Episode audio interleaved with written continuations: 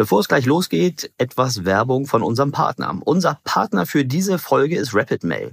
RapidMail ist ein Newsletter-Tool, das E-Mail-Marketing für alle zugänglich macht. In der cloud-basierten Anwendung könnt ihr ohne Vorwissen und Installation Newsletter erstellen. Dabei habt ihr Zugriff auf über 250 Templates und eine kostenlose Bilddatenbank. Das Tool hat ein sehr gutes Preis-Leistungs-Verhältnis. Die Preise starten bei etwa 9 Euro pro Monat. Außerdem sind alle Prozesse DSGVO-konform, das ist ganz wichtig, und die Server stehen in Deutschland. RapidMail wurde schon mehrfach von unseren Freunden von OMR als Top-Rated Mail-Marketing-Tool ausgezeichnet. Und wenn ihr mehr über RapidMail erfahren möchtet, schaut doch einfach mal das Tool genauer an unter rapidmail.de. Werbung Ende. Der Marketing Transformation Podcast mit Erik Siegmann.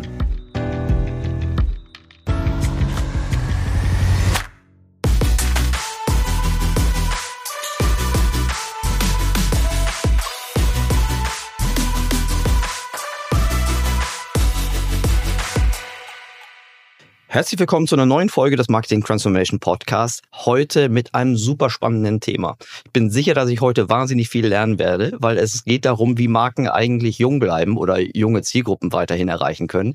Es geht um die neue Popkultur, die Nerdkultur und vieles andere mehr. Herzlich willkommen, Thor Nguyen von Jung von Matt Nerd. Moin, hallo, danke, dass ich da sein darf. Es ist mir eine große Freude. Die, ähm, das Vorgespräch hat mir schon so viel Spaß gemacht, dass ich gedacht hätte, eigentlich hätten wir das aufzeichnen sollen. Aber äh, wir versuchen das weiterhin so, so natürlich und organisch zu machen wie in unserem sehr, sehr schönen Vorgespräch. Ähm, du kennst so ein bisschen die Struktur. Ich weiß, dass du auch ab und zu schon mal in den Podcast reingehört hast. Ähm, bevor wir loslegen, stell dich doch bitte ganz kurz selbst vor, bitte. Ja, moin, ich bin äh, Thorn, ich bin 36 Jahre alt, bin Partner der äh, Jungformat Gruppe und meinem Hauptberuf aber vor allem, äh, wie du schon eben äh, sagtest, äh, Geschäftsführer und Gründer einer Firma, die sich Jungformat Nerd schimpft, also ist quasi eine der jüngsten Tochter der Jungformat Gruppe. Mhm. Und äh, bei uns ist der Name auch Programm, also das Nerdige steckt bei uns in Themen Fantasy, Gaming, Science Fiction, Anime, japanische Popkultur und Co. drin und ähm, wir haben tatsächlich das Glück, das, was früher vielleicht mein Jugendzimmer gewesen ist, zum Beruf machen zu dürfen mhm. und äh, helfen quasi Marken äh, Anschluss an diese Themen zu finden. Ja, das ist natürlich ein super wichtiges Thema. Ähm, da interessiert mich ja erstmal die, die Makroperspektive, ne? Also wie ist überhaupt der, der kulturelle Wandel und wie spiegelt sich das in der, in der Kommunikation von Marken wieder? Das wird sicherlich der Großteil sein. Mich interessiert aber auch ein bisschen die, diese Mikroebene. Ähm, ich habe beinahe gesagt, das größte, äh, sagen wir mal, Mutterschiff äh, der, der zumindest der deutschen äh, Kreativagenturszene, Jung von Matt äh, mit Nerd. Als ich das so gesehen habe, dachte ich, okay, das ist jetzt deren Antwort für die eigene Frage des Generationenwechsels, oder das Generationenübergang. Ne? Also, also auch die Transformation ist ja nicht nur auf der Markenseite, sondern auch auf der Agenturseite. Aber das Mikro und Makro kriegen wir bestimmt gut durcheinander. Ähm und auseinander, vor allen Dingen durcheinander. Äh, sag mir kurz, was, was versteht man unter Nerdkultur? Also ich ähm, kann dir sagen, was wir darunter verstehen mhm. oder wie wir es definieren. Für uns ist Nerdkultur ein Synonym für vielleicht, was andere Leute Geek-Kultur nennen mhm. würden, ja, oder vielleicht auch Fandom-Culture. Und im Kern clustern wir verschiedene Subkulturen darunter. Da gehört mhm. zugehört, wie ich eben schon sagte, vor allem Gaming, ne? also mhm. Gaming als eine sehr, sehr große Subkultur, wenn man von Subkultur überhaupt noch sprechen mhm. kann. Mhm. Fantasy, Science Fiction, ne? alles, was man irgendwie kennt von Star Wars, Star Trek, ja, irgendwie Lichtschwerter, Drachen, Game of Thrones, ne? Mhm. Also alles, was so ein bisschen, ich sag jetzt mal, ähm, wo man früher vielleicht auf dem Schulhof nicht der Superstar war mhm. mhm. äh, und vielleicht eher dann in der Computer AG saß. All diese Themen, das ist so das, was wir eigentlich unter Nerdkultur verstehen. Ne? Das ist auch mhm. was mit fabelhaften Wesen, fantastischen Kräften und Co. zu tun. Das ist dem, was wir uns eigentlich widmen. Mhm, okay.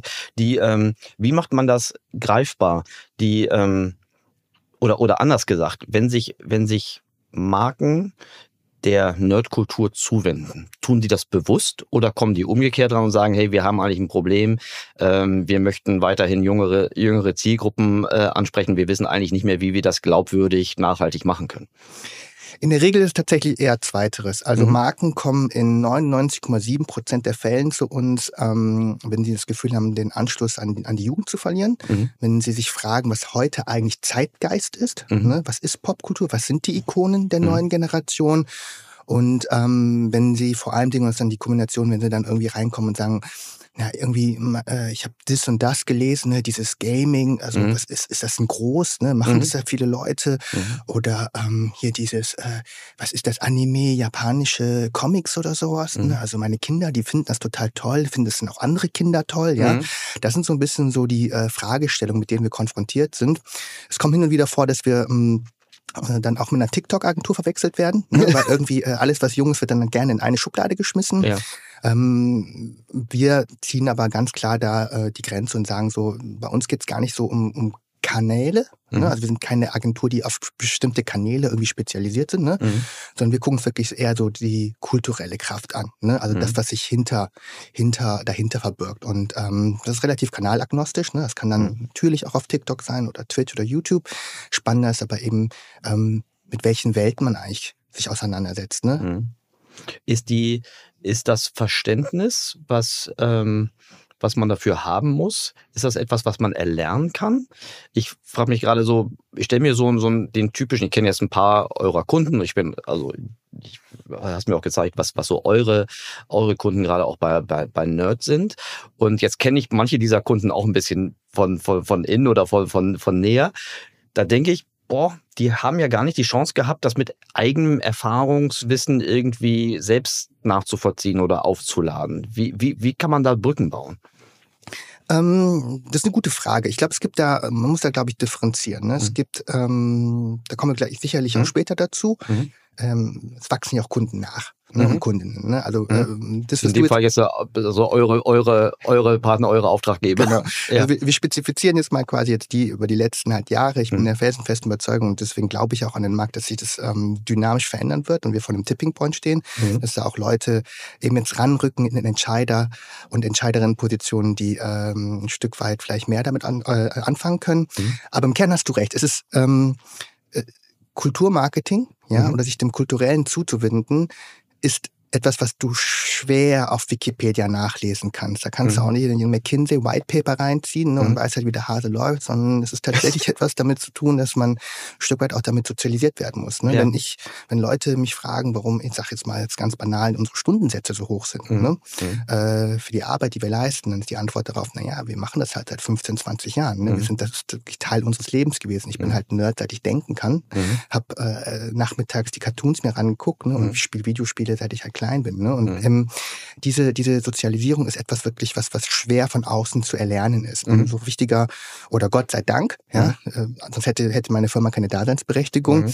äh, muss man an dieser Stelle eben auch Übersetzungsarbeit leisten. Mhm. Und ähm, natürlich gibt es Zahlen, die man sich angucken kann, Mhm. ja. Ähm, aber ich glaube, die, die, die wahre Magie, die eigentlich daraus entsteht, ist eben das, was sich hinter den Zahlen eigentlich verbirgt. Ne? Das sind ja oft, wie es in der Kultur eben so ist, ne, sind das ja unausgesprochene Regeln. Mhm. Das sind sowas wie Rituale, die kein Mhm. Mensch versteht und Mhm. die meistens auch überhaupt nicht logisch sind, aber sie Mhm. sind eben Teil davon. Ja, und es Mhm. ist gar nicht nur in der Nerdkultur so. Guck dir Fußball an, ja, Mhm. das ganze Thema Hooligans und. Ultras und diese Jacken und die Bengalos oder. Darts, was man auf einer Darts-WM, ne? nichts davon ist ja logisch, ehrlicherweise. Ja, Ja. Pferderennen, ja, Ja, also rational nicht erklärbar. rational ja. nicht, aber es be be bedeutet den Leuten halt sehr, sehr viel. Und genau diese, ich sage jetzt mal, Codes halt zu verstehen und zu lernen, das ist halt eben auch Teil, äh, um in diesem äh, Konstrukt halt erfolgreich zu sein. Mhm. Das gerade dieses Thema also verstehen, ähm, die Codes richtig interpretieren und noch anwenden zu können und dabei glaubwürdig zu bleiben, bringt nochmal auf kurz auf, auf deine Person und auf deinen deinen Werdegang. Die ähm, du bist schon relativ, vielleicht magst du noch mal die Stadt. Du bist ja nicht erst seit gestern in der in der Jungfamilie. Erzähl doch mal kurz, wie bist du wie bist du sozialisiert worden? Wie bist du in die in die Nerdkultur reingekommen und äh, wie ist deine Rolle auch als Übersetzer bei bei Jungfern Matt? Das ist jetzt ein bisschen die Mikroebene. Okay, also ähm, ja, für die, die mich noch nicht kennen, ne, ähm, das hört sich jetzt ein bisschen komisch an, das ist auch für die Agenturwelt sehr ungewöhnlich. Ich bin schon seit über zehn Jahren bei Jungformat, also Mhm. wirklich sehr, sehr lange. Mhm. Ich versuche so einen kleinen Witz zu erzählen, sage, das ist wahrscheinlich ein ausgeprägtes Stockholm-Syndrom, an dem ich leide. Das ist, glaube ich, so eine Facette. Die andere Facette ist aber, ähm, das würde man so neudeutsch wahrscheinlich Intrapreneurship nennen, Mhm. dass ich immer mal wieder ähm, die Möglichkeit hatte, bei Jungformat eben unterschiedliche Ventures auch gründen Mhm. und mitmachen zu können, mit Jungformat Nerd eben als letztes. Mhm. Ähm, wie kommt man denn dazu, irgendwie eine Firma wie Nerd zu Mhm. gründen? Ähm, ich wünschte, ich könnte dir jetzt eine Antwort geben, die in die Richtung, das war alles von langer Hand geplant. Ich habe die Signale und Zeichen mhm. der Welt gesehen ne, und habe nur auf den richtigen Moment gewartet. Die Antwort äh, ist aber, äh, die, die wahre Antwort ist aber eher, wie so oft wahrscheinlich, eine Verkettung von vielen glücklichen Umständen und ähm, ja, ich sage jetzt mal, äh, ja, Zufällen ehrlicherweise. Mhm. Und bei mir war das so, dass ich mich irgendwann als es noch, als ich noch bei Jungformat Sports war, ähm, irgendwann das Thema E-Sports entdeckt habe. Mhm. Ja, und das ist jetzt relativ interessant. E-Sports zu dem damaligen Zeitpunkt, wir sind im Jahr 2016, waren, ähm, ich sage jetzt mal, äh, junge Menschen, die Computerspiele gespielt haben auf großen Bühnen dieser Welt während mhm. andere junge Menschen in diese Stadien gegangen sind, mhm. denen zugeguckt haben und Millionen Menschen mhm. im Stream live zugeguckt mhm. haben. So, das war so ein bisschen die Grundprämisse. Ne? Mhm. Und ich dachte so, wow, das ist ja irgendwie interessant. Ne? Zum damaligen Zeitpunkt gab es relativ wenig kommerzielle Partnerschaften, ne? also was wie so Ad-Rotations, Werbung ne? und mhm. Sponsoring war äh, zu diesem Zeitpunkt eben noch rar gesät. Und ich dachte mhm. so, na, ist ja vielleicht eine Chance, da reinzugehen. Ne? Ich war sowieso schon im Sportmarketing-Kontext unterwegs, sowas mhm. wie Logo-Sponsoring, Trikots, das mhm. kannte man so ein bisschen. Ne? Mhm. Aber warum eigentlich nicht diese, diese, äh, diese neue Gattung äh, mitprägen? Ähm, da ich natürlich irgendwo auch in meiner Sozialisierung irgendwo auch einen strategischen Background habe, ich bin so ein mhm. typischer BWL-Schnöselfuzzi von mhm. früher so, ne, mhm. äh, habe ich gesagt, na, ist auch äh, ganz gut, weil es eine Art Blue Ocean, wenig Wettbewerb, mhm. in den man rein kann und man kann die Pionierarbeit leisten. Mhm. Wir sind dann eben halt rein in den E-Sports-Markt und haben es tatsächlich relativ schnell geschafft, so Marken wie Mercedes-Benz, ne, mhm. Vodafone, Pringles, McDonalds eben für diesen E-Sports-Markt halt ähm, ähm, zu begeistern. Mhm. Das habe ich dann ein paar Jahre gemacht, war noch relativ erfolgreich und dann ist mir eine Sache aufgefallen der E-Sports-Markt macht vielleicht 1,6 Milliarden aus mhm. in total. Ja? Mhm. Der Gaming-Markt mhm. an sich mhm. ist 166 Milliarden schwer. Mhm. 166 E-Sports Milliarden. ist nur ein ganz kleiner Ausschnitt. Ja, und ich dachte so, meine Fresse, warum mhm. verbringst du so viel Zeit für so einen kleinen Ausschnitt des Marktes? Mhm. Du musst da eigentlich, wenn wir von Mikro-Makro-Ebene mhm. sprechen, noch rauszoomen ne, und dir das angucken. Und dann habe ich im Prinzip mir den Gaming-Markt angeguckt ne, und habe gesehen, okay, 166 Milliarden, das ist ja interessant. Und dann habe ich, wie Nerds das halt so machen, habe gesagt, okay, jetzt, das guckst du dir jetzt mal richtig an. Ne, und habe, jetzt werden ein paar Leute vielleicht lachen, vielleicht auch nicht, und habe eine Regressionsanalyse gemacht und wollte wissen, wie hängt eigentlich E-Sports mit Gaming zusammen? Ne? Und wenn ich sowieso schon in dieser Gaming-Welt unterwegs bin, wie hängt das alles mit, keine Ahnung, mit Superhelden, mit Fantasy, mit Drachen und Science Fiction? Ne? Weil mhm. oft die Videospiele, die man mhm. spielt, haben ja was damit zu tun. Mhm. Und dann kam eigentlich die Supererkenntnis raus. Und das ist so ein bisschen, ich sage jetzt mal so, der äh, die geheime Coca-Cola-Rezeptur von Jungformat Nerd. All diese Kulturen, Gaming, Superhelden wie Marvel, Batman und Co., mhm. ja, Fantasy wie Game of Thrones, ne? Harry Potter, äh, bis hin zu Dragon Ball, japanischen Comics. Mhm. All diese Kulturen korrelieren miteinander. Inwiefern? Pass auf. 1961, ja? Mhm. Die ersten Nerds wollten eine Convention machen. Mhm. Die konnten sich aber eine ganze Halle nicht leisten. Mhm. Deswegen sind die Dragon-Nerds, die Drachen-Nerds, mhm. zu den Science-Fiction-Nerds gegangen, ja, und haben gefragt, hey, wollt ihr die andere Hälfte haben? Seid ihr auch so komische Typen wie wir? Mhm. Und die wiederum sollen noch die Comic-Fans fragen. Mhm. Und die so, ja, warum nicht? Bis heute sind alle großen Nerd-Conventions dieser Welt, ja, miteinander verwoben. Das sind Hybrid-Kulturen. Ne? Mhm. So. In der Biologie würde man von semipermeablen Membranen sprechen, mhm. also Durchlässigkeit, ja. Mhm. Also wie sind die miteinander verwoben? Die sind nicht trennscharf zueinander, das sind keine. Und das ist, das ist eigentlich der große Gamechanger. Mhm. Du fragst dich ja, wie Leute drauf gucken. Ja. Ne? Die Leute würden ja immer denken, das sind nebeneinander stehende kleine ja, Nischen. Die zueinander im besten Fall konkurrieren, aber nicht, nicht durchlässig sind. Ja, und gar nicht symbiotisch. Genau. Mhm. Und es ist eine große Kultur, eine große Masse. Ne? Mhm. Und jetzt kommt der, die durchschnittlichen Korrelationseffekte liegen bis zu 60 Prozent. Ja? Mhm. Das heißt, mhm. ich kann Gamer ansprechen, indem ich jetzt mal im Marketing ne, und für deine Zuhörer mhm. ein Anime-Posting mhm. ausspiele mhm. und habe eine hohe Trefferquote. Mhm. Ja, ich kann Anime-Fans erreichen, indem ich Gaming ausspiele. So, ja. Und ähm, weil es in beiden, also ich, ich verstehe schon, dass die Welten nicht trennscharf sind, aber die Akzeptanz und die Relevanz sind in beiden Welten vermutlich überproportional hoch, als wenn ich jetzt konventionelle Kommunikation mache. Genau, richtig, weil sie die gleiche Wurzel haben und quasi mhm. historisch mhm. miteinander zusammengewachsen sind. Mhm. So, ne? Wir sprechen jetzt von einem Markt, das halte ich fest, von 250 Milliarden. Ja? Im Jahr 2022. Genau. Mhm. Im Vergleich Fußball 45 Milliarden. Mhm. Und jeder will Real Madrid Sponsor werden. Jeder mhm. will irgendwie auf die Brust von Manchester, United, ja. Ja, weil das jeder aus seiner eigenen Historie, aus seinem Erfahrungswissen irgendwie nachvollziehen kann. Genau. Mhm. Und äh, wir haben witzigerweise, für die, die jetzt zuhören, äh, es gibt ein ähnliches Phänomen. Mhm. Das kennen aber auch nur die Deutschen. Also vielleicht gibt es auch in anderen Ländern, Ja. ehrlicherweise, ja. Aber ähm, äh, historisch Hockey- und Tennisplätze Ja. waren immer nebeneinander. Ja. Das sind immer die gleichen Clubs. Ja. Und deswegen haben die die gleichen Chinos an, die gleichen Segelschuhe, ja, Ja. und die gleichen Töchter daten die gleichen Jungs und die gleichen Jungs, die gleichen Jungs, die gleichen Töchter, die gleichen Töchter. Wir sind ja heutzutage im Jahr 2022. Schon ja. klar, ja. Aber das ist, was Kultur halt ausmacht. Ja. Ja. Und ähm, äh, du kannst halt mit einem, ich weiß, weiß nicht, ob man es Ralph Lauren oder Ra- Ralph Lauren nennt, ja. Ja. Kannst du aber eben relativ einfach wissen, dass du Kannst bei beiden ja. Zielgruppen Ja. verfängst. Ich finde das super interessant. Ich verstehe die Relevanz ähm, der, der, der, der Größe des Marktes. Also ich habe auch lange gebraucht, um die Gaming-Größe zu, durchzuholen. Ich weiß noch, wie ich in den Zehnerjahren immer noch, ne, damals war das das Gaming, hat die erzählt vom Krieg, ne? Aber das damals war das, waren die Gaming-Vorläufer so Boxverkäufe, ne? Also wie, wie viel Discs oder Pakete sind. Danach wurden dann irgendwann Subscriptions und danach wurden es dann irgendwie virtuelle Güter, bis wir verstanden haben, das sind ja irre hohe Kundenwerte, also oder anders ausgedrückt, super viel Engagement, was da, was da, was darüber geht. Ich verstehe auch die Brücke, warum gerade, also jetzt so wie du es erklärt hast, warum gerade E-Sports auf der Sponsoring-Welt ein guter Einstieg in diese Kultur war, weil es dafür eine Parallelwelt gibt, die zumindest eine kleine Brücke ist. Also die spielen auch Fußball. Ne? Zwar eine digital, das andere auf dem Platz, aber das ist wenigstens eine ähnliche oder die gleiche Disziplin, nur anders abgebildet.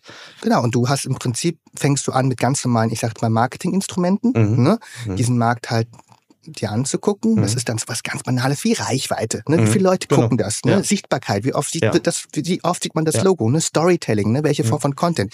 Deswegen, deswegen war E-Sports jetzt aus heutiger Perspektive ein super Einstieg. Ja? Mhm. Und so auch, war auch ehrlicherweise auch der schwerste Einstieg intellektuell. Du musst vers versuchen, mal eine Marke wie Vodafone zu sagen, dass sie jetzt Counter-Strike machen soll. Ne? In Deutschland.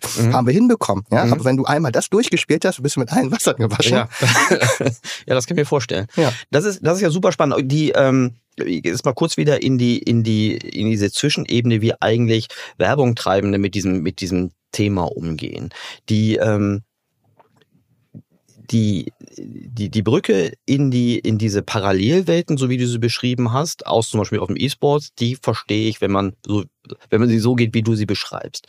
Was kannst du denen an die Hand geben, um diese, um diese, äh, die, die, diese vielleicht Berührungsängste, das ist jetzt eine Hypothese, ob es da überhaupt Berührungsängste überhaupt noch gibt, aber was sind so die typischen Brücken, über die dann noch gegangen werden kann? Oder hast du vielleicht auch Kampagnenbeispiele, wie ähm, traditionelle Marken sich in dieser, in dieser Nerd- und Geek-Kultur irgendwie zurechtfinden? es gibt natürlich eine große Bandbreite an, Mhm. Instrumenten und Strategien, ähm, die für unterschiedliche Marken relevant sein können. Ich Mhm. fange jetzt mal so ganz banal an, ehrlicherweise. Ja, ne? auf jeden Fall. Ja. Ähm, ich sage jetzt mal äh, ein Beispiel, was glaube ich so jeder versteht sofort, ist ähm, die Marke Haribo. Mhm. Ja, die Haribo war immer schon Teil irgendwie der deutschen Gesellschaft, Mhm. ne? für den einen oder anderen auch irgendwie ein Stück weit Popkultur. Ne? Also ich Mhm. hörte, dass dieser Thomas Gottschalk früher irgendwie für, für, für, für andere Generationen irgendwie auch so eine Art Superstar gewesen ist. Ne? Und der Mhm. war ja ganz lange Testimonial von, von Haribo. So, ne? ähm, was äh, letztes Jahr dann passierte, ist, dass dann der Kunde auf uns zukam und sagte, du, äh, wir würden jetzt gerne auch irgendwie ähm, auch uns wieder verjüngern ne? Mhm. und quasi überlegen, was wir neu machen können.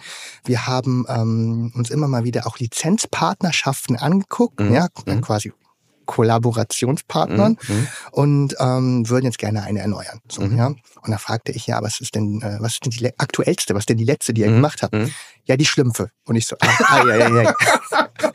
So, ne, das ist jetzt, die, das ist halt die Welt so. Ja, aber ne? das passt zu Thomas Gottschalk. Ja, so, ne? Und dann ja. dachte ich so, okay, also Thomas Gottschalk, Bully Herbig und die Schlümpfe so, ne? Mhm. Also das ist dann, das ist dann so, ich sag mal, so ein, so ein Anfangskontext, Ja, in dem man aber unterwegs zwischen ist. ne? Bully Herbig und Thomas Gottschalk liegen aber auch nochmal eine Dekade. Ne? Ja, das, Oder zwei. Ich sag ja, es gibt ja 97 Prozent der Marken, die zu uns kommen, haben eine bestimmte Fragestellung. So.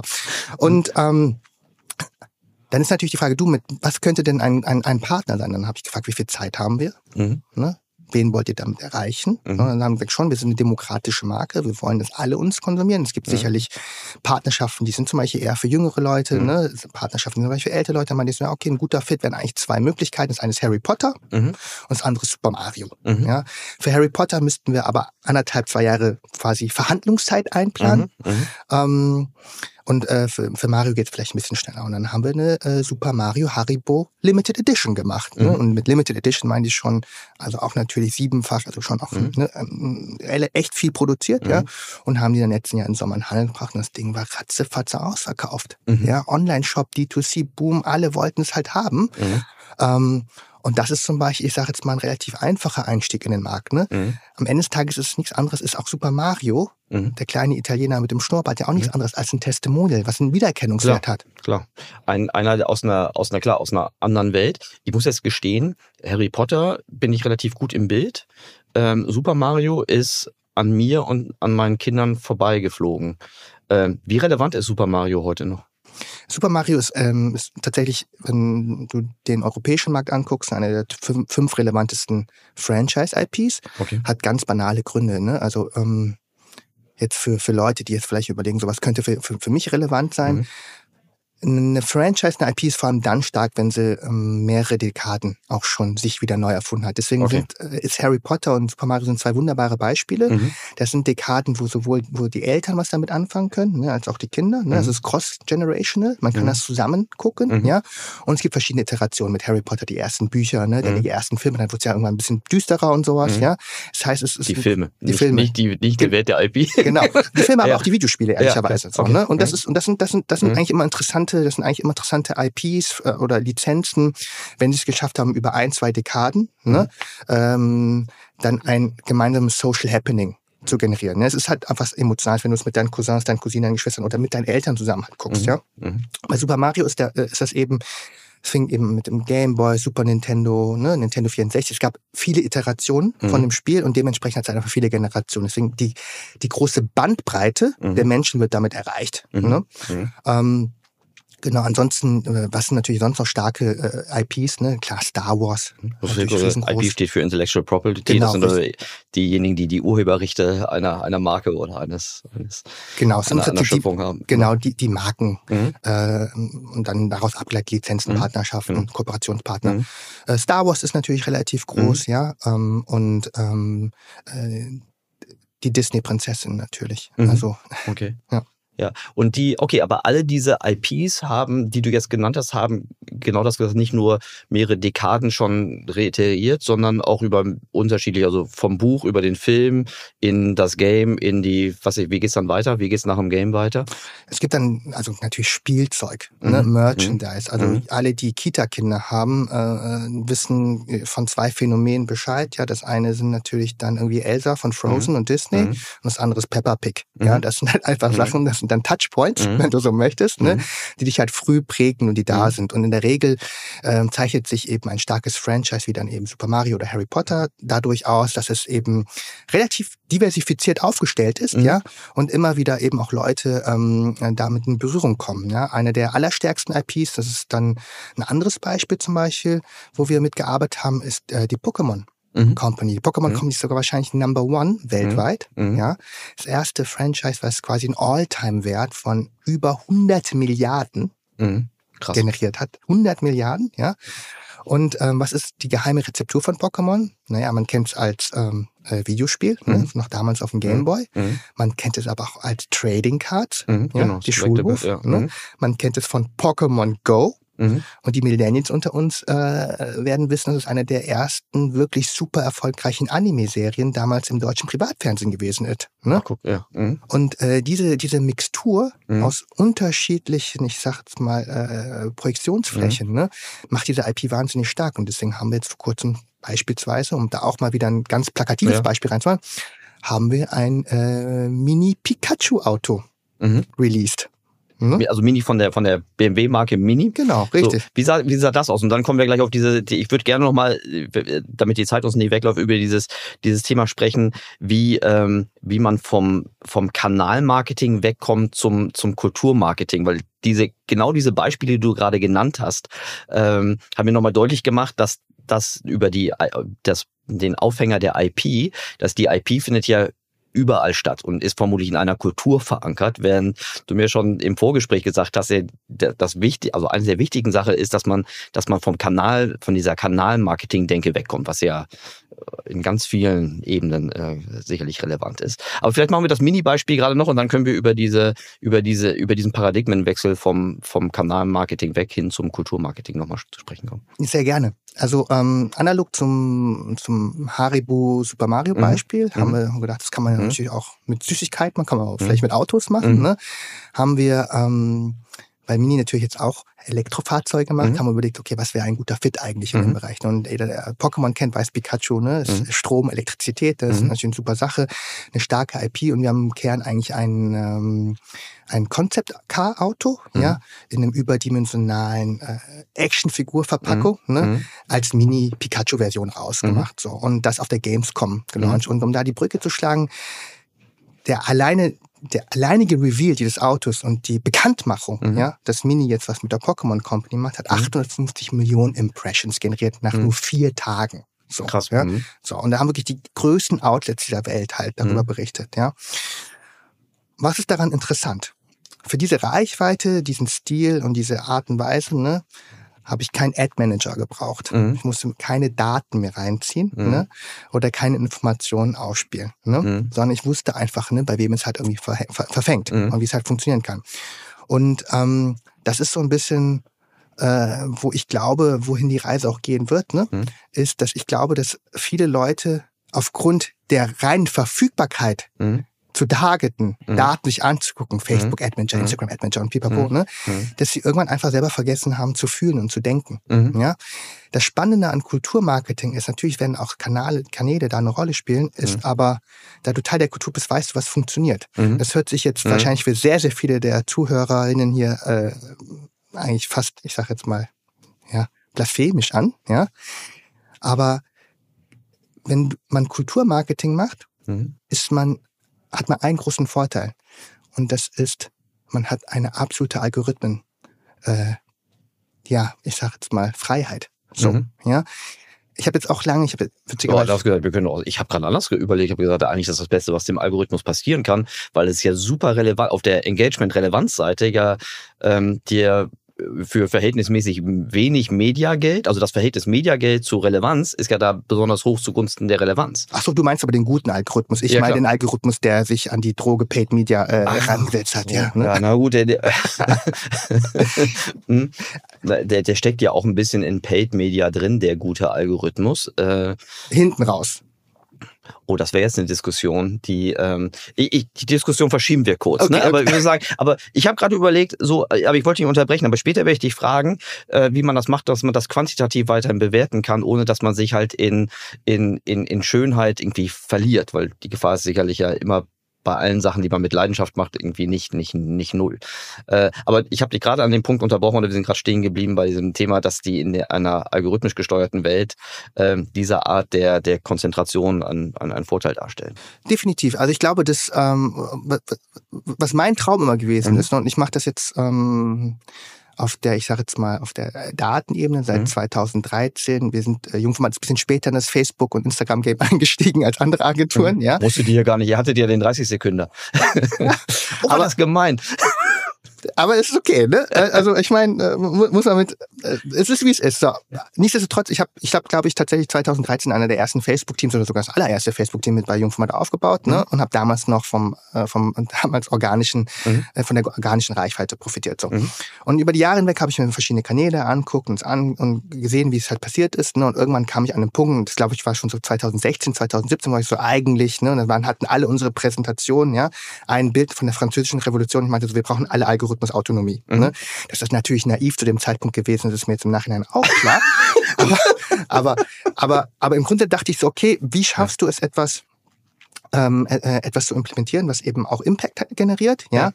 ohne dich halt eben anhand dieser ganzen äh, äh, Parameter ne, und Mhm. Interest und Ja. Clusterung, pipapo, da siehst du immer eine gesamte Menge. Und für mich ist die Antwort ganz klar eben zu sagen, so, hey, pass auf, wenn ich ja einfach, also wenn ich gewisse Dinge einfach weiß über die Zielgruppe, weil ich Teil dieser Kultur halt bin, sozialisiert, ja, Mhm. und die dann ausspielen kann, Mhm. dann ähm, ist das etwas, wo ich glaube, dass was für Marken relevant äh, relevant ist, ja, Mhm. ist etwas, worauf man viel eher setzen sollte. Ne? Mhm. Weil Kultur ist etwas, was jetzt von einem auf den anderen Tag nicht einfach äh, verändert werden kann. Mhm. Ne? Also wenn LinkedIn morgen entscheidet, wir finden Videos doch gut, Mhm. ne? Mhm. dann äh, passiert das etc. Aber Kultur ist, wie ich eben dachte, schon organisch gewachsen. Und Mhm. deswegen bin ich der Meinung immer, dass äh, Kulturmarketing als Konstrukt extrem stark ist. Mhm. Und warum ist das für Marken wichtig? Mhm. Wenn du mal alle Marken zurückgehst in deinem Kopf, die Mhm. ikonisch, zeitgemäß, relevant waren, dann waren sie immer nah am Zeitgeist. Früher war das eben Musik, Das stimmt. Ne? dann Mhm. war es Sport und Fußball, Mhm. ja. Mhm. Und in Zukunft wird es halt Gaming sein. Mhm. Stimmt, Und- wir haben hier, wir haben hier, also einer von uns trinkt hier eine Red Bull. Ich bin das. Hier so eine, aus aktuellem Anlass habe ich heute mal eine Red Bull getrunken. Ähm, die waren auch immer stark am Zeitgeist. Ne? Genau. Ich sag schon, die waren, aber die sind immer noch relativ gut am Zeitgeist. So, und jetzt, Mhm. wenn man an dem Punkt ist, Red Bull ein gutes Beispiel, ähm, aber jetzt mal an den Punkt, wo man sagt, okay, es geht ein bisschen mehr um Kultur als um Kanal, ne? was muss man beachten? Mhm. Dann kann ich jetzt ein Beispiel nennen, so äh, woran ich immer merke, äh, ob du Denke A oder Denke B bist. Mhm. Ne? Es gibt Leute, die bemessen tatsächlich äh, Gamer Mhm. ne? und deren, eben- deren äh, ähm, ich sag jetzt mal, Demografie ne? oder Mhm. deren Profiling Mhm. ja? oder Persona Mhm. ne? Mhm. anhand der Stunden, die man pro Woche spielt. So machen das Mediaagenturen. Ja, so wie wir früher Fernsehen gemessen Genau. haben. Ja. Ne? Also pass auf, ne? Das ist Ja, dann so, also der spielt sechs Stunden die Woche, der ist, äh, der ist Gamer. Der Ja. spielt nur drei Stunden die Woche, der ist Casual Gamer. Mhm. Ja, und der, der spielt 15 Stunden, der ist Hardcore Gamer. Mhm. Ne? 74 Prozent aller Mediaagenturen gehen so rein. Mhm. So. Dann denke ich mir so, was für ein Bullshit. Mhm. Ja, ich spiele null Stunden die Woche aktuell Mhm. Videospiele. Mhm. Warum? Weil ich zwei kleine Töchter habe und mich Mhm. mich kümmern. Wir haben gerade ein Haus gebaut. Ja, Mhm. so. Ne? He- Heißt das aber, heißt es aber, dass ich, also nach diesen Kriterien würde ich aus dem Raster rausfallen. Ja. Komplett, ja. Mhm. Ich habe trotzdem Gaming-Spiele gekauft in den letzten zwölf Monaten. Mhm. Für 80 Euro, 90 Euro. Final Mhm. Fantasy Remake zum Beispiel. Und Mhm. habe das vier Stunden gespielt. Mhm. Auf wirklich auf zwölf Monate, vier Mhm. Stunden, aber trotzdem die 80 Euro gespielt, weil Mhm. mich diese IP, diese Marke, diese Intellectual Property, diese Welt so fasziniert hat Mhm. und mich wieder in meine Nostalgie-Jugend verbracht hat. Mhm. So, ja. Kommt bald, die Zeit kommt bald wieder, macht dir keine Sorgen. Ich hoffe, ja. so.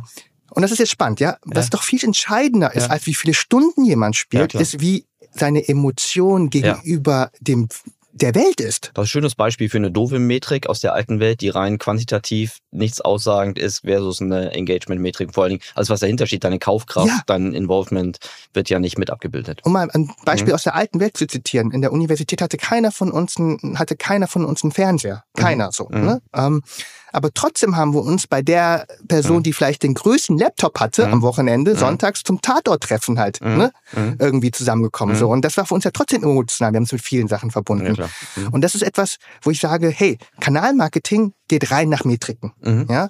Kulturmarketing geht nach äh, Sozialisierung, nach, Mhm. nach, nach, nach äh, Habits, Gewohnheiten. Ja? Mhm. Und ähm, ich kann wirklich mit dem richtigen Wort, Mhm. ja, wenn ich zum Beispiel zu, wenn ich weiß, ich spreche zu Nerds, ne, und Mhm. ich sage over 9000, Mhm. Was immer das, also, genau, Mhm. ne, so, Mhm.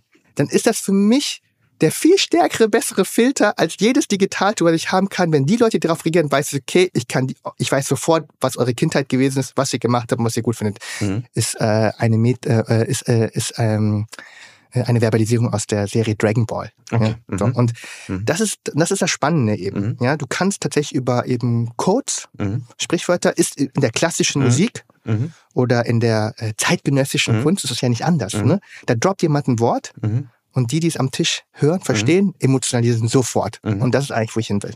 Was sind so Ratschläge, die du geben kannst, ähm, die man auf, wenn man sich verjüngen möchte, die man auf keinen Fall, also Dinge, die man auf jeden Fall vermeiden sollte? Weil ich, ich stelle mir gerade, ich habe ich fand das super spannend. Ich glaube, ich habe vieles von dem verstanden, was du gesagt hast. Ich habe, glaube, alles verstanden. Die, ähm, äh, ich glaube, die größte Gefahr dabei ist, aber das müsstest du mir eigentlich sagen, ähm, nicht, nicht authentisch zu sein. Sich anbiedern zu wollen. Also ich habe so den, den, den, so dieses Fremdschamgefühl des schlecht alternden Marketeers im Kopf, äh, der sich der jungen Generation anbiedern möchte. Ja, das ist das das größte, ist das überhaupt das größte, die größte Gefahr? Nee. Erstmal vorweg, was ist denn die größte Gefahr bei der, bei Also, der Übung? ich glaube grundsätzlich, die, es gibt eigentlich äh, zwei ähm, Faktoren, die liegen nah beieinander. Mhm. Ne? Ich glaube, die ähm, erste Gefahr ist, das zu, weiter zu ignorieren. Mhm. Ne? Also einfach zu sagen, Unterlassung. Genau, Mhm. Unterlassung. Ich glaube, das Mhm. ist wirklich mit Abstand die allergrößte Gefahr. Mhm. Zu sagen so, okay, Gaming ist vielleicht viermal so groß finde ich Fußball, aber ich ignoriere das einfach weiter. Ne? Auf Also das, Fernsehen. ja, also das, das, das, das, das, Mhm. das finde ich das schon der, der größte Fehler und aus meiner, aus meiner Sicht und ich meine, wir sprechen ja wirklich von einem Markt, der vier bis fünfmal so groß ist wie Mhm. Fußball. Ähm, sich gar nicht damit auseinanderzusetzen, ne, ist fatal. Das ist Mhm. eigentlich eine Bankrotterklärung Mhm. eigentlich für die Jugend so. Ne? Mhm. Daraus abgeleitet, aus meiner Sicht, in diesen Markt zu gehen, kann keine falsche Strategie sein. Mhm. Kann es nicht. Mhm. Ja. Der größte Fehler, was es gibt, ist aber, es gibt falsches Erwartungsmanagement. Okay. Mhm. Falsches Erwartungsmanagement ist der größte Fehler, den man machen kann, Mhm. indem man zu schnell zu viel will Mhm. oder zu langsam zu wenig will. Mhm. So, Mhm. ja. Für mich ist es noch nicht mal ein Problem, dass man an Anbietern reingeht. Das Mhm. machst du ja beim Influencer-Marketing, kannst du es genauso falsch machen. Oder Mhm. mit YouTubern. Ne? So, also wenn du schlecht bist, Mhm. bist du schlecht. Wenn du Mhm. kein, wenn Mhm. du keinen Swag hast, hast du keinen Mhm. Swag. Mhm. Ja, so. Mhm. Für mich ist, ähm, für mich ist das Problem eher so, wenn du Anbietern reingegangen bist und daraus nicht lernst und Mhm. deswegen das nicht verbesserst, ne?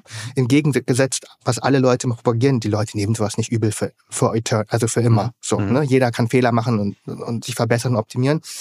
Aber du musst halt reingehen und sagen so, hey, pass auf, ich probiere Sachen aus, ne? Ich probiere es Mhm. mal Anbietern. Okay, Mhm. hatten, alle haben mir gesagt, das Mhm. geht nicht, ne? Mhm. Und alle hatten recht, ne? Mhm. Dann mache ich es halt anders. Mhm. Ja?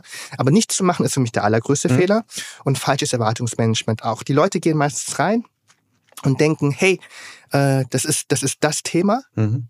und äh, denken, dass sie, weiß ich nicht, nach äh, nach der ersten Kampagne, nach der ersten Arbeit oder sowas von Liebe überschüttet werden oder Mhm. sowas. Ne? Äh, die Wahrheit ist, die Wahrheit ist, es kann passieren. Mhm. Ne? Im Fall von Haribo und Pokémon Mhm. ist es auch passiert. Mhm. Aber die, die Wahrheit liegt, äh, alles im Leben, Mhm. im Bereich Marketing geht über Konstanz Mhm. und Kontinuität. Mhm. Das ist der Schlüssel. Sogar etwas, was mittelmäßig gut ist, ne, Mhm. ist besser, wenn du es mittel, wenn du es lange machst, Mhm. ne, als wenn du einmal was richtig Geiles machst und Mhm. danach dich wieder hinlegst. Mhm. Ähm, deswegen Erwartungsmanagement ist, äh, ist für mich der zweite größte Fehler und Mhm. der erste ist nach wie vor, wenn du es wenn du es einfach ignorierst, das ist halt. Mhm.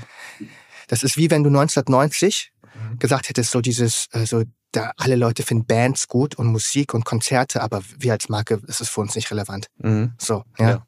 Auch wiederum auf der Medienseite war das ja ewig lang zwischen den, äh, bei dem Medienshift von, von analogen Medien in digitale Medien. Ne? Da haben wir die Mediapläne aus der alten Welt versucht in die neue Welt äh, zu übertragen. Also wir nicht, also die anderen.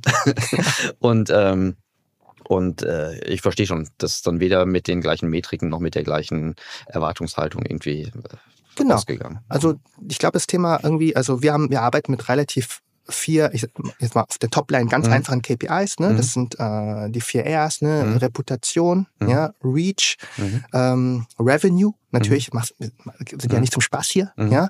Äh, aber was eben auch wichtig ist, Relationships. Mhm. Ne? Ich glaube, ähm, und äh, du hattest mich ja am Anfang schon Mhm. geoutet als jemand, der auch regelmäßig bei dir reinhört. Ne? Mhm. Aber ich finde das Thema Relationships ne, ist Mhm. etwas, was halt einfach so viele Marken einfach so vernachlässigen. Mhm. Ne?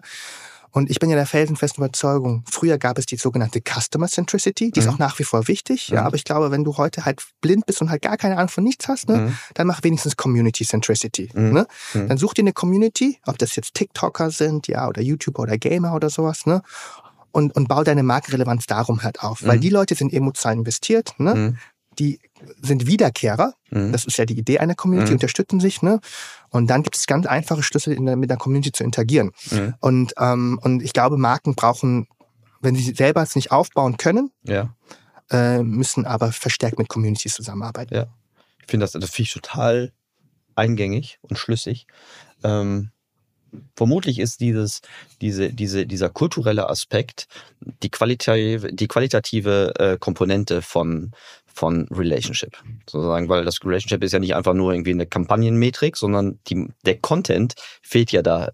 Also in dieser, in dieser Betrachtung fehlt halt immer die Dimension des Contents und der muss halt relevant und möglichst ne, zielgerecht sein. Genau, und das ist, das Mhm. ist auch zum Beispiel das, was, was, was ich auch mal sage, das Wort Relevanz. Mhm. Ne? Das regt, regt mich ja im, im, im äh, Media Deutschland ja immer Mhm. so auf. Ne? Sagt ja jeder Mediaplaner, ja, also wir können ihn Reichweite machen und Impression, blablabla, Mhm. muss relevant sein. Ne? Was Mhm. heißt denn relevant? Mhm, genau. Ne? So. Mhm. Und keiner nimmt sich wirklich die Mühe, und mal zu überlegen, was relevant sein kann. Ja? Und Relevanz ist eigentlich relativ einfach. Was ist relevant zwischen dir und mir? Ne? Super banal, Mhm. Wenn wir Gemeinsamkeiten haben. Mhm. Wenn uns die gleichen Dinge, wenn Ja. uns die gleichen Dinge bewegen ne, und wir Mhm. über die gleichen Dinge. Das ist relevant. So, wir finden wir Connections, ja. Ja. Und ähm, ich glaube, dieses Thema, äh, wenn man fragt, was, was müssen Marken heute eigentlich beweisen? Ne? Die müssen sagen, dass sie verstehen, was die Leute bewegt. Mhm. Im Idealfall teilen sie das und dann entsteht was ganz, ganz, ganz, ganz, ganz Sinnvolles. Mhm. aber auch gleichzeitig trivial ist. Ne? Mhm. Am Ende des Tages geht es darum, Identifikation zu schaffen. Wie kann ich das messbar machen? Ich frage, also ich, ich folge dir. äh, Die, also Relevanz ist erstmal nur ein, ein, ein Dachbegriff. Ähm, ich habe gerade überlegt, was ist die beste KPI, um Relevanz aufzuschlüsseln, zu dekonstruieren? Was würdest du sagen? Was könnten KPI, also weil es ist ja leicht zu sagen, ähm, das ist eigentlich eine, eine, eine Vanity-Metrik, aus der, die auch in der alten Mediawelt immer eingesetzt wird, aus unterschiedlichen ähm, Historien heraus. Aber wie können wir, wie können wir die, diesen, diesen Faktor transparent machen durch eine, durch eine Kennzahl zum Beispiel? Ja, ich glaube, diese vier Kennzahlen, ne, also r- irgendwo zwischen Reach, Mhm. Reputation, äh, Revenue und Mhm. äh, Relationship, ne, Mhm. da findet sich sicherlich eine gute Antwort. Ne? Mhm. Also ich sage jetzt einfach so, wenn, wenn sich das im Umsatz niederschlägt, Mhm. ne, dann Mhm. ist das für mich schon relativ Mhm. relevant. Ne? Wenn du bei Relationship faktisch einfach Leute hast, die immer wieder mit dir interagieren. Mhm. Ne? Stichwort Customer Lifetime oder Mhm. sowas. Ne? Mhm. dann ist dann ist das relevant. Mhm. So, ne? Wenn äh, du im Reach äh, siehst, ähm, äh, dass du äh, überproportional mehr erreichst, ne? Mhm. Mit, mit, mit, mit, ich sage jetzt mal, ähnlichen Ausgaben, ne? Mhm. Muss auch noch nicht mal die ähnlichen Ausgaben, kann auch mehr Ja, sein, ne? aber ja. wenn du viel reichst, dann ist auch okay. So. Ja. Und Reputation ist tatsächlich etwas, was am schwersten zu messen ist. Ja. Ähm, aber ich sage jetzt mal, woran du grundsätzlich Reputation aberkennen kannst, ist, wenn das hört sich vielleicht zu trivial an, ne? Und vielleicht darf es gar nicht so trivial sein, aber wenn die richtigen Leute, ne, Mhm. die die richtigen Lobs aussprechen. So. Mhm. Das ist, das ist, das ist, das ist eben, was auch dazu gehört. Und Ja. irgendwo dazwischen, darauf sollte man hinziehen. Die meisten Firmen haben ja gar keine KPI. Ja, stimmt. Das ist, die kommen gar nicht so, ich hätte gesagt, so, so eine Engagement-Kennzahl, ne? Das ist etwas, du kannst doch nicht sagen, ob das gutes, also positives oder negatives Engagement ist, aber das ist vermutlich noch die Kennzahl, die am häufigsten noch irgendwie mitgetragen werden Du, ich könnte. werde ja ganz selten, also, die, also Mhm. ich werde ganz oft eigentlich darauf gebrieft mit, mit, mit dem Team, hey, wir wollen uns verjüngern, wollen die jungen Menschen erreichen. Mhm. Ne? Und dann frage ich so, okay, auf welcher dieser vier Dimensionen? Mhm. Mhm. Äh, ach so, nee, wir haben nur irgendwie die 3,5% Engagement Rate, die wir von, Ja. irgend, von Instagram kennen. Und dann bin Mhm. ich mir so, okay, aber wir müssen ja auf irgendwas hinarbeiten ne? Ja. und wir wollen ja auf, auf irgendwas Ja. uns verbessern und verstehen. Und ich glaube, dass ähm, es oft damit anfängt, das ist wieder das Thema Erwartungshaltung, Mhm. dass ähm, äh, von vornherein gar nicht genau klar ist, wohin die Reise gehen soll. Mhm. Ne? Also Mhm. auch im Sinne der Marke. Mhm. Die ähm, finde ich super spannend. Die, ähm, also auch gerade, dass zum Beispiel die, die, die Ziele, das ist auch in meiner Welt häufig so, dass die, die Ziele, worauf hingearbeitet werden, noch gar nicht so richtig äh, transparent oder sind oder, oder feststehen. Nee, ist ja, macht, macht dich ja auch, macht dich ja auch als Entscheider oder Entscheiderin ja auch angreifbar. Ne? Ja. Du kannst, dann dann du kannst dich ja auf einmal Ziele verfehlen. Ne? Also wenn du Punkt, sagst, ja. so, wir wollen einfach relevant sein, wir Ja. wollen Reichweite, ne? Aber für was? Also diese Meaningfulness ist halt, ähm, die geht dann oft verloren. Aber ich glaube, zusammenfassend ist es schon gut, also es kann keine falsche Strategie sein, in, Mhm. in diese Nerdkultur zu gehen. So, Mhm. das wird nicht weggehen. Es wird auch im Gegensatz noch viel, viel mehr Mhm. mit dem ganzen äh, Streaming-Devices, die es eben gibt, ne, und Ja. Cloud Gaming. Es wird noch mehr, als es jetzt schon ist. Ja. Äh, Falsche kann nur, man, falsch kann man nur Erwartungshaltungen machen. Mhm. Ja. Su super guter Punkt. Die, äh, wir kommen so langsam zum Ende. Die, ich, ich bin gerade hin und her gerissen. Meine, meine, meine traditionelle Abschlussfrage wäre jetzt, äh, lieber Thoran, was ist dein größtes noch nicht begonnenes Projekt? Dein größtes, wichtigstes noch nicht begonnenes Projekt? Ähm, eine Frage, die sich, die sich mir aber, also ein bisschen auch so eine persönliche Frage, die sich mich jetzt im Gespräch entwickelt hat. Ich verstehe, ich finde das super cool, was, was, was du, was ihr macht. Ich frage mich so ein bisschen, du bist jetzt Mitte, Mitte, Ende 30, glaube ich. 36, ja. Also das ist gut, gute Mitte, Mitte, Mitte 30. Wie Mitte machst, 30. Wie machst, wie, wie, wie machst du das, um deine eigene Transformation? Also du, ne, du setzt jetzt auf diese Karte zurecht, super glaubwürdig, Jugendkultur, äh, Nerdkultur etc. Und du wirst dir sicherlich viele Sachen bewahren können. Aber sag mal, hey, sind wir mal ehrlich, das Agenturgeschäft lebt auch ein bisschen von der von der Wahrnehmung und von der authentischen Verkaufe. Ähm, wie machst, was, was macht Toran in 20 Jahren? Klar, du wirst jetzt sagen, das weißt du nicht, aber wie, wie, wie gehst du deine eigene Transformation an? Das ist jetzt die letzte Frage. Ja, so geil. Und, und nicht vorbesprochen. Okay, wow, okay. Also, ähm, du, äh, du denkst, du hast mich jetzt erwischt, ja, Hm, Nein, aber ich ich, ich mache mir tatsächlich viele Gedanken darüber. Ja. Ne? Also ich glaube, dass vieles von meiner Erfolgsrezeptur Mhm. sicherlich damit zusammenhängt, dass ich immer dieses jugendliche Esprit verkörpert habe. Ne? Ich Mhm. war für viele Marken faktisch immer deren mhm. Zielgruppe. Ne? Mhm. Ich war immer diese Art, die dann irgendwie irgendwo draufsteht, so, mhm. der soll unser Auto kaufen. Mhm. Ja? Ich glaube, das ist, das ist äh, tatsächlich oft ein Thema gewesen, mit dem ich punkten konnte. Und natürlich mache ich mir Sorgen darüber, mhm. dass das nicht ewiglich so bleiben kann. Für mich ist in dieser Transformation äh, entscheidend, dass du immer deine, dein Point of View und deine Rolle neu definierst. Ne? Ich glaube, ich bin jetzt so eine Art, ähm, oder zumindest ist es mein Anspruch, ne, mhm. eine Galionsfigur für dieses Thema zu sein, mhm. das authentisch halt zu mhm. verkörpern. Ne? Aber ich lege jetzt schon extrem viel Wert darauf, ähm, Nachzügler mhm. aufzubauen, mhm. auch medial zu inszenieren. Ne, das mhm. sage ich auch genau, mhm. wenn sich, auch wenn es sich mhm. eklig anhört, aber es ist so, ja. Weißt du, früher war das immer so, man durfte seine Mitarbeiterinnen niemals in die Medien stellen, weil dann werden die mhm. abgeworben. Ne? Ja, ich bin der felsenfest Oder mal eine Ausgründung. Genau, um eine Ausgründung. Ne? Wir machen es genau unterschiedlich. Ne? Wir, wir, wir, wir bauen die halt auf. Und ich werde meine Rolle dahingehend verändern. Ich war, bin jetzt so der Art, ich sage jetzt mal, in der, um in der Fantasy-Welt zu bleiben, der Typ, der vorne auf dem Pferd rumreitet, mhm. ne, auskurt ne, mhm. und die, die Schlacht mitkämpft, mhm. muss mich aber jetzt eher in eine Art Lehrerrolle mhm. versetzen. Es gibt in so mhm. alten Kung-Fu-Filmen mal diesen mhm. Typ mit dem langen weißen Bart. Ja, genau. Ja? der auch immer noch ziemlich gut kämpfen kann. Also ich hoffe, dass ich auch immerhin weiterhin auch so ungefähr verstehe, worum es geht, ne? aber der seine Schülerinnen ausbildet, die noch viel besser werden, bei Kill Bill zum Beispiel. Ja. So. ja. Und ähm, das wird meine Transformation sein. Ne? Mhm. Also quasi zu sagen so, hey, was ist meine Legacy später? Mhm. Du hast das, ich habe das Thema mit mhm. aufgebaut, mhm. ähm, aber ich habe eine Schar an Schülerinnen mhm. ne? Mhm. Äh, äh, trainiert, die das Thema weitertreiben. Und es liegt in der vollkommen natürlichen Sache, dass die in den Themen besser sein werden als ich. Ja. Also einfach nur wegen der Technologie. Ja. So, ne? Und das habe ich jetzt akzeptiert, dass ich dieser alte weiße Mann werde mit dem Bart. Aber jetzt bin ich noch 36 und habe noch ja. kein Bart. Da möchte ich sehen, wie du der alte weiße Mann wirst. Aber ich finde das ein schönes Bild. Das ist so ein bisschen in meiner Welt wäre das so vom vom Ritterkämpfer zum zum zum König oder zum zum zum Lehrmeister. Äh, aber ich ich habe keine Sorge gehabt, dass äh, dieses Thema dich nicht schon längst beschäftigt, weil das ist, glaube ich, in deiner in deiner DNA äh, wie du, wie du denkst, wie du auf die Dinge guckst, so, so tief und glaubwürdig verankert ist. Alles andere hätte mich überrascht. Ja, wer nicht mit der Zeit geht, geht mit der Zeit. Hm? ja, schön. Ja. Sehr gut. Lieber Toran, das hat mir großen Spaß gemacht. Ich habe wirklich, ich sage das ab und zu mal, äh, dass ich was gelernt habe und das stimmt auch immer, aber hier habe ich vor allen Dingen in einem Bereich gelernt, wo ich ähm, mich schon ganz oft viele Dinge gefragt äh, habe, aber noch nie so einen guten Lehrmeister hatte, der es mir so, so schön äh, und, und bildlich erklären konnte. Ganz herzlichen Dank. Es hat Spaß gemacht. Ich habe zu danken.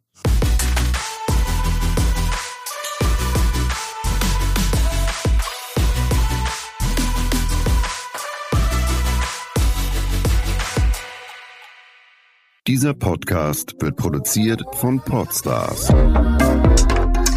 bei OMR.